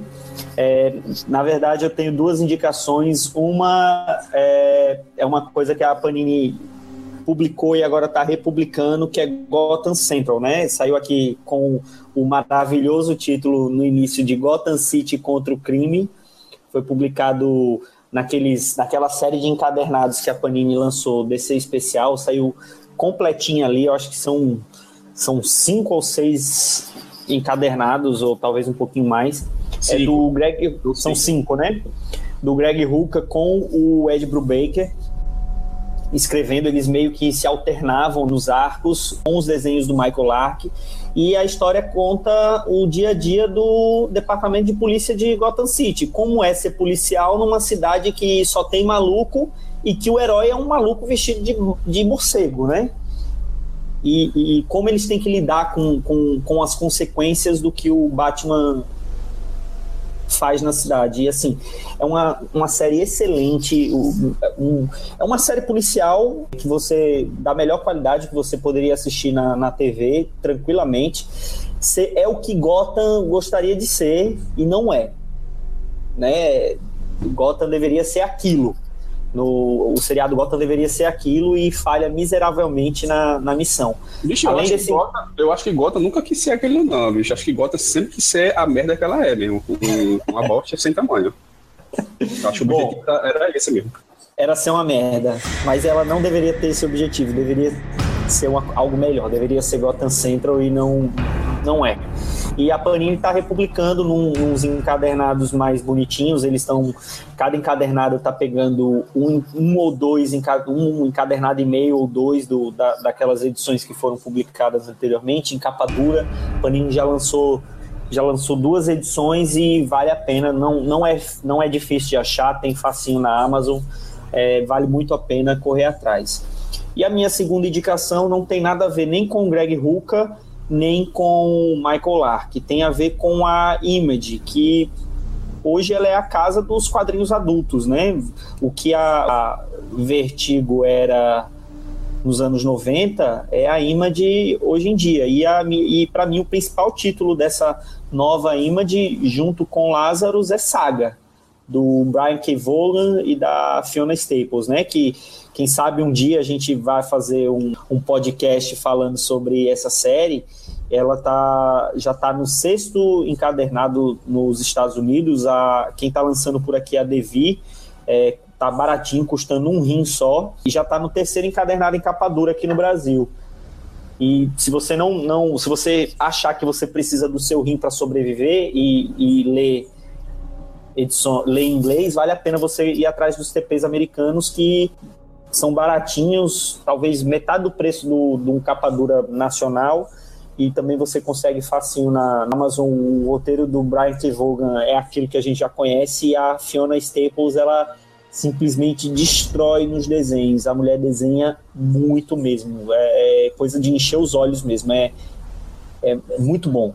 É ficção científica de, de primeiro nível mesmo. Eu acho que Marcos, todo, todo podcast, ele indica saga, velho. Eu ia falar isso agora, né? Eu já indiquei, eu não lembro. Minha memória tá uma bosta, é, a convivência com programa, bicho, bicho todo, é todo o programa. É, é Reginaldo falando de Cable e, e Marcos falando de saga. Não falou hoje, Não falou hoje de Cable. Hoje Pô, não teve. quem falou de Cable foi você agora, viu, Luiz? Luiz, edita aí, meu. Pensei falar. que o velho Gagá era eu. Falso fã, viu? Falso fã. Edita aí, Luigi, vou começar. Volta, quer, quer fazer novamente a indicação, Reginaldo? Não, vocês me pegaram não, desarmado, eu não sei o que falar do Bom, como a gente. Antes que ele, que ele veja alguma coisa para falar de Cable, então vamos encerrar o podcast por aqui, né? Dãozinho, valeu pela presença. Valeu, obrigado. Luigi, valeu. Valeu, valeu, chefes. Até mais. Marlo, valeu. Galera, muito obrigado por tudo. Desculpem as poucas intervenções, mas a internet estava totalmente tabajara hoje. coisas da Bahia, coisas da Bahia. Tava Não, preguiçosa a internet. É interessante que Mar, Mar falou, falou, bicho, o De Souza, os caras são líderes no negócio de comunicação, bicho. Ele não. Líder da porra, velho. Mas é isso, eles... Ele é o bastardo da família. Caro, porra. Eles e caro. Já estamos em X64, seu Lignão aí. Reginaldo, valeu. Opa, valeu, valeu, obrigado, um abraço aí pra todo mundo. Bom, pessoal, esse foi o nosso podcast. Até a próxima.